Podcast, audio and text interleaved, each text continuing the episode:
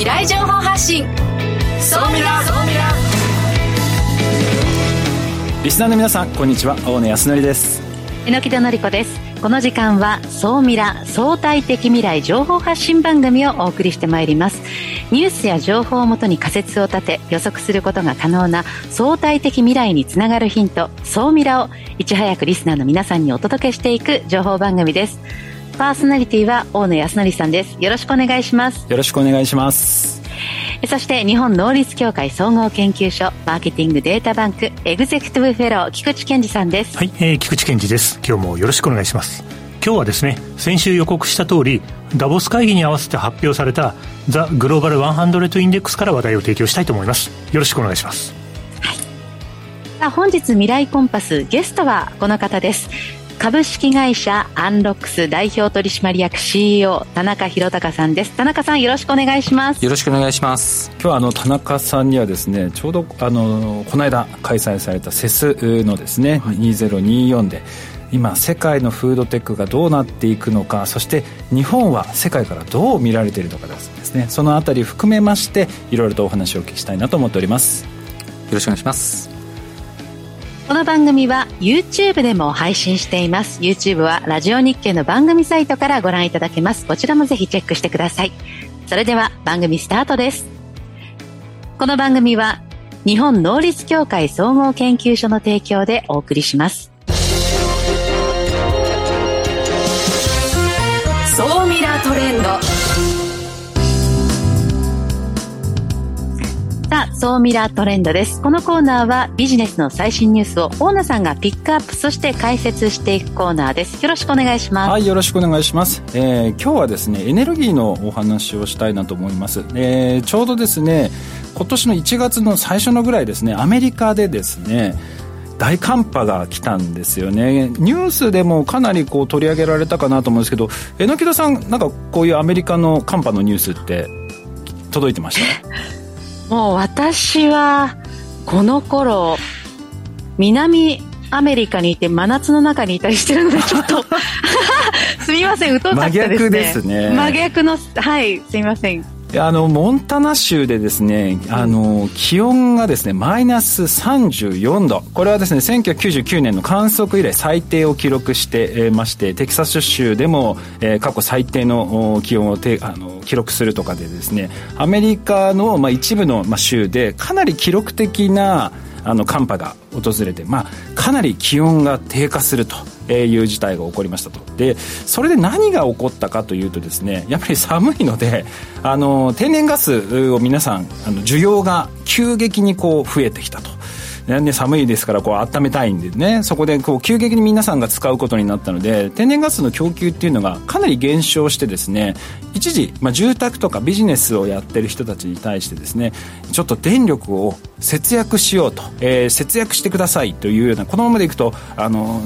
エネルギーが供給できなくなりますということで、まあ、それをこう政府が促すような、まあ、そういう事態にもなってきましたと。なのでこのエネルギーの供給とか安定性多様性に対する対応っていうのがもうすごくあの危機としてこう求められたと。でその一つとしてですねあったのがですね EV 車両がですね今本当にこう増えてきてはいるんですけれども実際言うと皆さんあの知らないと思うんですけどバッテリーって寒さには本当に弱いんですね。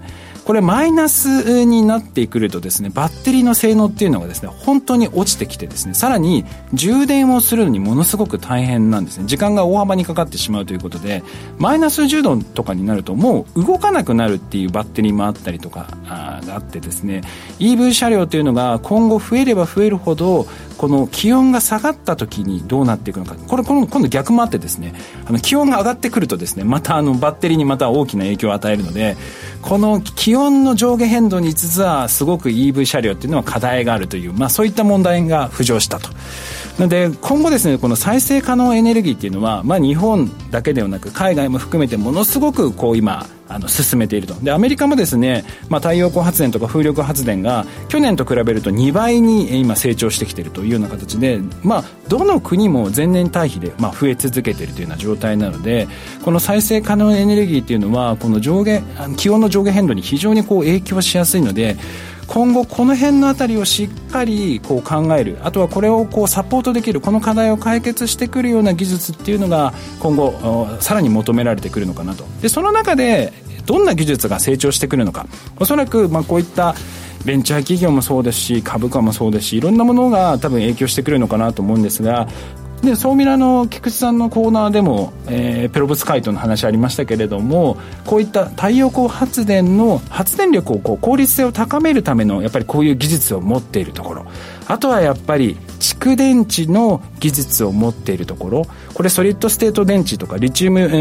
電池とかもいろいろあるんですけれどもこういう太陽光からまあ効率的に発電してそれを蓄電する技術を持っているところっていうのはですね今まで以上にあの価値が求められてきますしあとはやっぱり IT 系企業にとってすごくチャンスなのはこのスマートグリッドと言われているようにですね通信技術とデータ分析を使ってこの電気を効率的に使っていく。例えば、えー、蓄電池がねこう冷えてきて寒くなってきた時は自動的に放電して蓄電池そのものを温めるとかですね。そういった動きっていうのが十分考えられてきますのでこの辺の動きっていうのはこれからも要注目かなというふうに思っております、えー、今日は以上です。ここまでは総ミラトレンドでした。一旦 CM です。相対的未来情報発信。総ミラ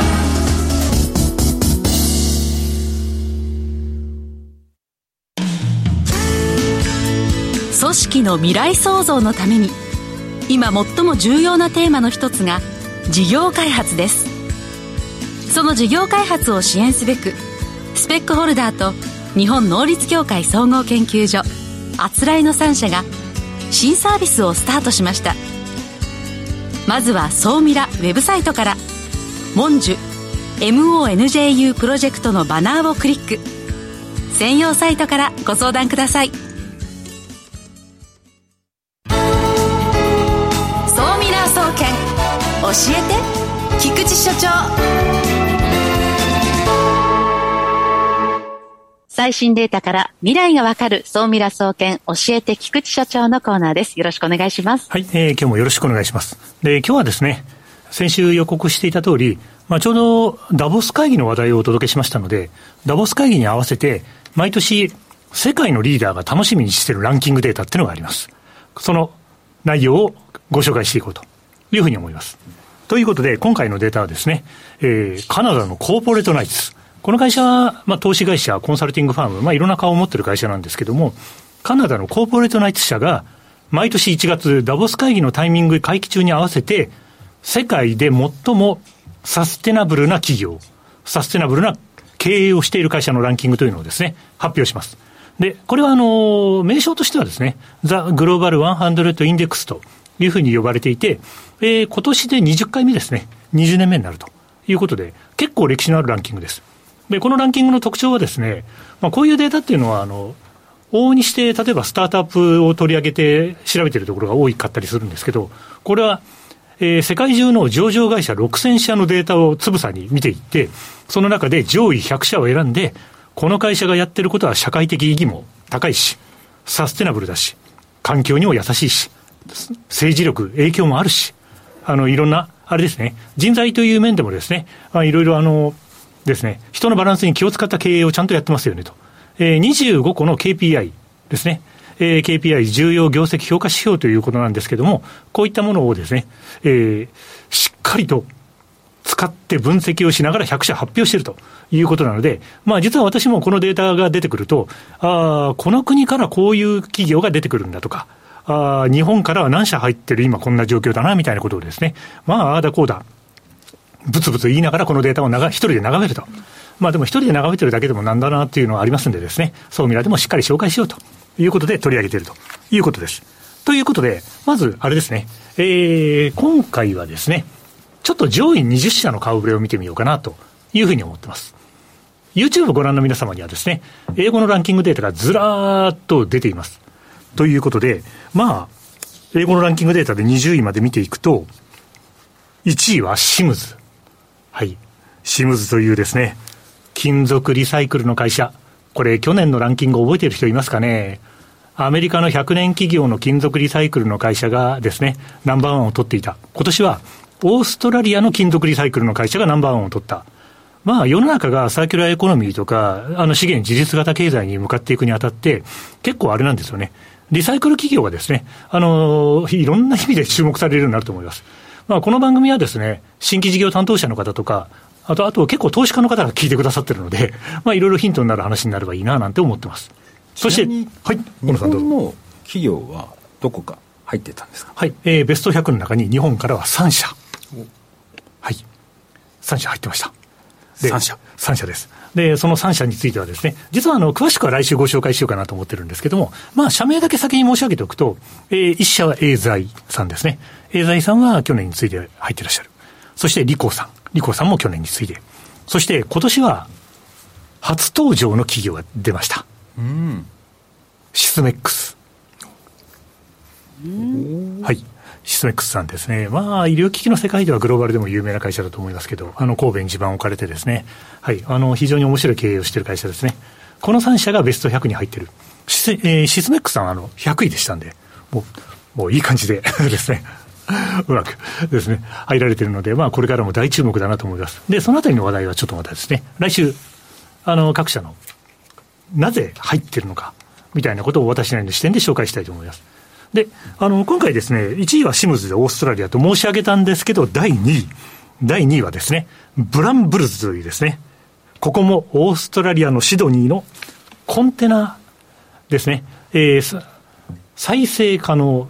持続可能なコンテナ をあの用いてロジスティックスのビジネスをやってるブランブルズという会社がですね、この会社はもともとあの第3位に2022年入ってたので、1個順位を上げて第2位になったと。だからもともと定評があるんですけど、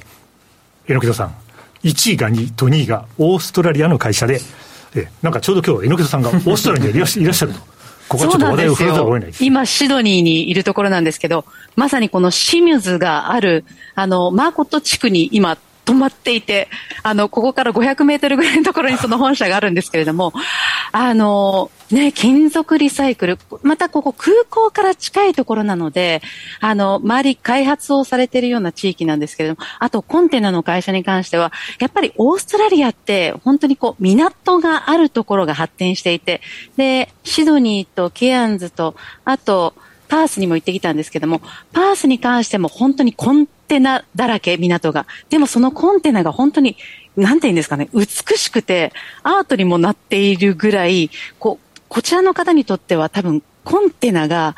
なんか身近な存在なのかななんて思ったりもしてるんですが、すなんかそ、あの、いるところに、あの、ね、1位、2位が並んでるっていうのはちょっと嬉しいですね。これも何かの縁かなと思いましてですね。うん、はい。そういえば、あの、日本でもですね、テレビ番組とかで、あの、港のコンテナ開けてみましたみたいな番組が結構人気だったり するんですけども、あの、でもあれですよね。オーストラリアは、その国の状況とか、海に囲まれてるみたいなことを考えても、なんか日本が学べる点がいろいろあるんじゃないかななんて私も思ったりもするので、こういうあの上位企業がなんで世界から評価されてるのか。で、ダボス会議でもウォーみたいな感じだったらしいんですよね。このオーストラリアの会社が2社上位に入ってる。ということで、リスナーの皆さんもですね、気になられたらぜひ見ていただければと思います。そしてですね、あの、相変わらずデンマークの風力発電のベスタスウィンドシステムズ。この会社はですね、2位から3位にランクは落としてますけど、まあそもそも3位に入っていること自体が相当優秀だと思います。そしてですね、4位。4位はですね、去年に続いて、ランクをゴーンと上げたのが、台湾高速鉄道。そう、これはなんでこんなに上がったんですかね？台湾高速鉄道ってあれですよね。アジアの中でもサステナブル経営のいろんなランキングにもともとずっと入ってるんですね、企業で。あの、経営そのものが、そうなんです。もともとあの、日本よりも先行してサステナブルを宣あの宣言して、そういうレポートももうずっと昔から出してますし、そういう意味では非常に評価されているということだと思います。で、台湾高速鉄道もですね、まあアジアのですね、一つの代表例だと思うので、ここも実はこんな背景もあるんですよね、みたいな話を来週もお伝えできればなと思います。ということでですね、まあ YouTube をご覧の皆さんにはですね、20位までのランキングと、あとはですね、それをあの、日本語に急ぎ翻訳した ですね、上位15社のランキングなどもですね、今画面の方に出ていると思いますので、まあよろしければですね、あの、ぜひ見ていただいて、その特徴をチェックいただければと思います。そして、やっぱりあの、見ていく中でですね、いや、北欧の強さみたいなものも際立ちますし、結構カナダの会社、カナダの会社が検討してるなとかありますね。あともう一つ、ドイツの老舗のメーカーとかドイツの巨大企業が初登場ランクインという会社が多いというトレンドを多分見逃さない方がいいという感じがします。このあたりも含めて、またちょっとですね、来週もこの話題、1週間では、1回ではもったいないんでですね、来週もお話したいなというふうに思ってます。ありがとうございます。では、今回の話、総ミラー的にまとめていただきましょう。はい。先ほど申し上げた通り、オーストラリア企業のワンツーフィニッシュというのはですね、あの、これからやっぱり、あの、ここで上位に来ている企業というのは、日本企業も大いに参考にすべきだと思います。製造業の皆さんは、ドイツの復活、ドイツの存在感にぜひご注目をと。あと、日本も、サステナビリティトランスフォーメーション、SX 銘柄っていうのを今年の5月に発表するんですけども、もうこれエントリー終わってるんで、どんな企業が出てくるかということも含めてですね、世界との目線の違いみたいなものを確認したいと思います。来週また日本とアジアの企業トレンドをご紹介します。今日は以上です。ここまでは、総ミラ総研教えて菊池所長のコーナーでした。未来コンパス。さあ、続いては未来コンパスです。このコーナーは未来への羅針盤、コンパスを手にすべく、魅力あるゲストをお招きして最先端情報をお聞きするトークコーナーです。本日のゲストを改めてご紹介いたします。株式会社アンロックス代表取締役 CEO 田中宏隆さんです。よろしくお願いします。よろしくお願いします。あの田中さんは、まあ、SKS ジャパンというですね、えー、フードテックを、まあ、やってるこうイベントですとかあとは、えー、フードテック革命と言われてるですねこのフードテックの、まあ、ブームのもう先駆けとなった、えー、方なんですけれども、最近コンサルティング会社を退職されまして、2023年10月にこのアンロックスという、はい、会社を立ち上げられたあというようなんですけれども、この会社はどういうことをやられる会社さんなんですか？はい、あの、まあ、ミッションがですね、あの、まあ、技術と集合値で食の可能性をアンロックし、まあ、未来の世代に誇れる世界を創造するというのを掲げているんですね。で、ちょっとあの、まあ、いろいろやってるんですけども、まあ、その食の進化を進めていくための、あの、事業競争エコシステムを作りたいとか、フードテックを活用した、まあ、あの、事業創造とか、その支援を行っています。で、具体的には、4つぐらい大きなカテゴリーがありまして、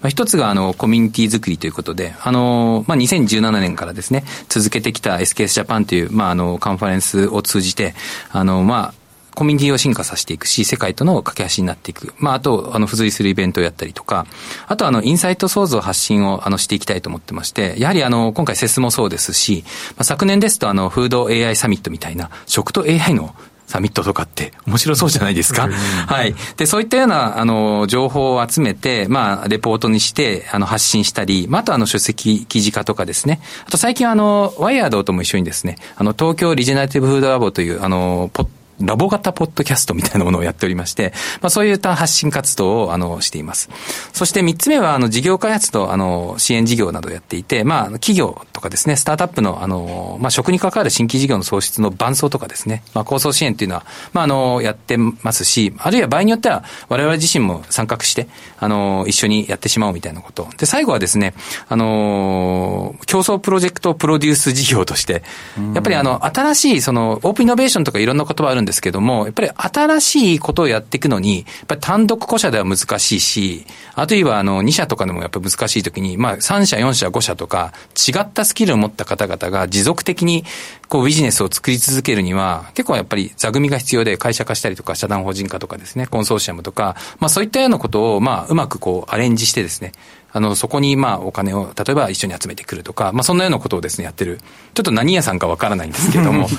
あの、あんまりない形態の会社をやりたいなと思ってまして。まあ、こう、日本の中でフードテックが育っていくための場とか、そういったところをこう作っていく会社さんになっていくというような感じですかね。そうですね。はい。もう本当にその通りで、あの、しっかりとそこで、あの、参加もできて、なんかイベントだけではなくて、ちゃんと、あの、仕組み化していきたいと思ってますね。まあ、そんなこう、まあ、国内だけではなく世界にですね向けてこういろいろな活動をされている田中さんなんですけれども榎戸さんからするとこのフードテックというところでこう気になっているところ、まあ、田中さんにこうお聞きしてみたいところっていうのはどういったところでしょうか、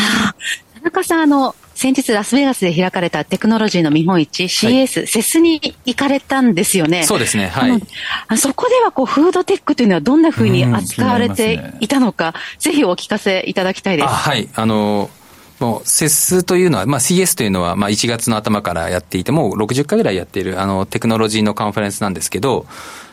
あの、食関係の展示っていうのは2017年頃から実はパラパラと出てきていて、あの、結構盛り上がってたんですね。ただ、あの、フードテックっていうカテゴリーはなかったんですよ。で、それが2022年に初めて、まあ、フードテックというカテゴリーができて、今年はその3回目でしたね。で、やはりあの3回目出て、あの感じたのは、あの本当にこのフードテックという、まああるいはフードというもの自体が、まあ、CS において、もう絶対これから人間が生きていくために必要な領域だよねっていうような認識にあのされた年だったかなと思ってます。で、今年はさらにあのアグリテックも入ってきたんですよ。あの CS のあの最初のプレゼンでアグリフードテックでしかもそれをバラバラにやるんではなくて、そのまあ上流から下流まで一気通貫で包括的に、まあ、ホリスティックに見るべきだみたいなメッセージが出されてたのが、まず一つすごいあの印象的でしたね。で、それ以外にも、あの、まあ、展示とかですね、あと、あの、パネルディスカッションのカンファレンスっていうのがあるんですけども、それもですね、展示も増えていましたし、あとカンファレンスもですね、あの、アグリテックのカンファレンス、フードテックのカンファレンスそれぞれいて、登壇者だけでも30人ぐらいいましたね。なので、あの、結構カンファレンスって、その産業のビジネスとしての可能性を見るパラメーターというふうに言われているらしいんですけども、そういった意味でも盛り上がっていました。で、そんな中で、じゃあ食系のサービスでどんなのがあったかと言われると、結構たくさんあるんですよ。あの、調理家電系もありますし、ロボット系もありますし、あと農業畜産系もありますし、あとレストランテックとかですね、あと食品開発支援とか、あとあの、生態情報をあの可視化して、あの、パーソナライズドニュートリションとか、あの、食品のあの、サービスをするとかですね、いろんな領域あるんですけれども、今年すごい面白かったのは、あの、CES 自体が AI を中核のテーマに入れてたんですね。で、今まで、あの、例えばスマート家電とかスマートペケペケみたいな形で、なんか家電とかサービスがスマート化するっていうふうになると、結構人間が、あの、スマートになるか、機械がスマートになるかどっちだみたいな感じで、ちょっともやっとしてたんですけど、あの、いろんなものが AI 家電、AI アプライアンスとかですね、AI パワードみたいな言葉が出てくると、明らかに機械が進化するよねと。だったら、じゃあ人間は何をすべきなんだみたいなところに人間の想像力とか、人間が作りたい未来とか社会を問われるようなカンファレンスになってきたなと思っていて、そんな時に、じゃあ毎日の生活を楽しくするには何が必要かというと、やっぱり食とかですね。あの、あるいは、その、エンタメとかですね。あと今年あの、ロレアルがキーノートで参加したんですね。化粧品メーカーの。で、ロレアルはすごかったのは、ビューティーの、いわゆる化粧の価値というものを、なんかその、有志以前からずっと解いてですね、まあなんか、この、なぜ人は化粧するのかみたいなことを CEO の方が熱く語って、だからそれをサポートするために我々はテクノロジーで解決するんだとか、で、もっと言うと最近あの、ビューティーと食っていうのも結構ね、インナービューティーとかあの注目されていて、まあなのであの、非常にあの、フードとつながるテーマも多かったですし、日本からも結構スタートアップの展示とかが、あの、出ていてですね、はい、あの、やっぱり日本の技術に対する注目というのも高かった。来年とかすごい楽しみな感じでしたね。実際その海外の人からすると、はい、日本のその技術を持ったフードテック、まあ今回セスに出展された方もそうですし、そうじゃない方も含めて、どういう技術が結構評評価されてるんですかね？いや、あの、いろいろあるんですけど、やはり一つは、あの、まあ、ロボティックスみたいなところで、やっぱりあの、やっぱり日本のそのロボットとか、あとは冷凍冷蔵技術みたいなものにも関心持たれます。今回実際にあのロボットで言うとあのテクマジックさんとかデーブレックさんみたいな冷凍技術とかありますけども、あとはあの、やっぱり日本側にまあ期待されてるのは、あれですね、あの、美味しさ設計技術とか、要はあの、食品メーカーさんとかが持っている、あの、いわゆる美味しさ、テクスチャーとかですね、そういったようなものを、その、どうやって日本企業は実現してるんだみたいな、これどちらかというとですね、あの、フードテック1.0みたいなところなんですけれども、実はそういったようなところに対しての、あの、注目もありますし、あとあの、ちょっと違うんですけれども、あの、ちょっと、あの、少し周辺なんですが、やっぱり日本が抱えている、その課題先進国としてのポジショニングで、なので、例えば高齢化社会における新しいレストラン業態のあり方は何だとか、じゃあ、あの、孤食とか孤独が進む中、どういうようなサービスが出てきるんだとか、あるいは災害立国である日本がどういうその食料自給のシステムを作ろうとしているのかとかですね。あと日本が持っている文化ですね。大豆食、海藻食とか。もちろん発酵とかすごい有名な話だと思うんですけども、そういったような伝統的なテーマとか、あるいは昔からある技術とか、あるいはその課題先進国としてのポジションとかが、日本が持っている技術力とかこだわりによってどういうふうなサービスが出てくるんだみたいなところは結構注目されていてですね。やっぱり日本ってすごいマニアックなんで、技術のもう磨き込みがすごいんですよ。植物工場とかも多分世界トップクラスのね、スタートアップいますし、だからやっぱりラブコールはすごい大きいですよね。このラブコールがもう多い中、やっぱりまだ進んでないっていうのは、いろいろな多分課題があるのかなと。特にそのビジネス化への対応。例えば日本だと、どうしても生産規模が小さくて産業にこうなれなく途中で終わってしまうですとか、外国人がその働きやすいような環境を用意できなかったりとか、いろんなこう課題があるんですけど、はいうん、そこを我々はこうどう突破していけばいいですかね？いや、なんかあの、そうなんですよね。これ本当に、欧米、欧州、米国、東南アジアを見ても、やっぱり、あの、明確にエコシステムができてるなと思うんですよ。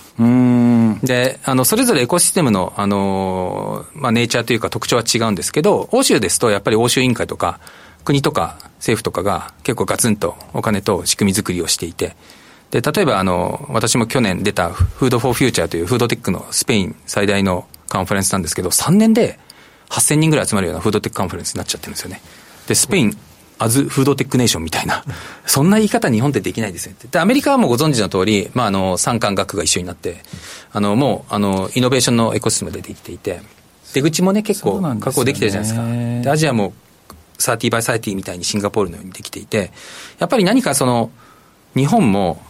新しい、その、新しい技術を持っている人たち、やっぱりその食の領域にパッションを持っている人たち、すごい真面目な、すごい情熱的な人が多いので、そういった人たちが新しいことをやれるような、本当に、まあ、エコシステムって、こう、か、格好が気にしますけど、それは何ぞやってことなんですけど、うん、でもそれを恐れずに、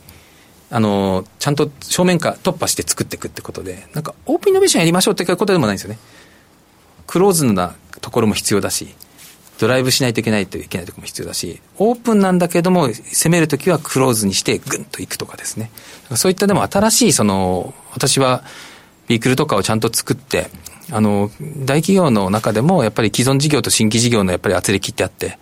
ぱり全然あの、経済的な価値で言うと既存事業の方がすごい大きいのですが、やっぱり新規事業って当面は小さいみたいな。でもそれって地球環境の影響とか、いろんなものが噛み合わせるとすごい価値あると思うんですよ。その多様な価値をやっぱり、あの、ちゃんとみんなで認めて伝えていくみたいなことが必要かなというふうに思ったりもしますね。なる。いや、あの、ちょっとこの後もですね、ソーミラフタートークのところで、たっぷりお話をお聞きしたいなと思ってはいます。はい、で、もう本当にですね、このフードテック、まあ日本の食っていうのは世界から注目を集めているんですけれども、あの、注目を集めるだけではダメで、やっぱりビジネス化まで持っていく。それでビジネス化までに持っていくためには、まあ、いろいろなその企業同士が、あの、手を組んでやっぱりやっていくってことが大事だなっていうのをちょっと改めて感じました。はい。ちょっとこの後もまたたっぷりお話をぜひよろしくお願いします。えー、本日のゲストはですね、株式会社アンロックス代表取締役 CEO、SKS ジャパンファウンダーの田中宏隆さんにお越しいただきました。ありがとうございました。ありがとうございました。ここまでは未来コンパスのコーナーでした。いやちょっとこの後もですねこのフードテック、うん、海外からどの辺りが評価されているのかあとちょっと説のところでもねあの私あのいろいろちょっとお聞きしたいところがありますのでちょっとこの後もですね後半あのお話を聞きだければなと思います。榎田さん今週も菊池さんありがとうございました。ありがとうございました。ありがとうございました。この番組は日本能率協会総合研究所の提供でお送りしました。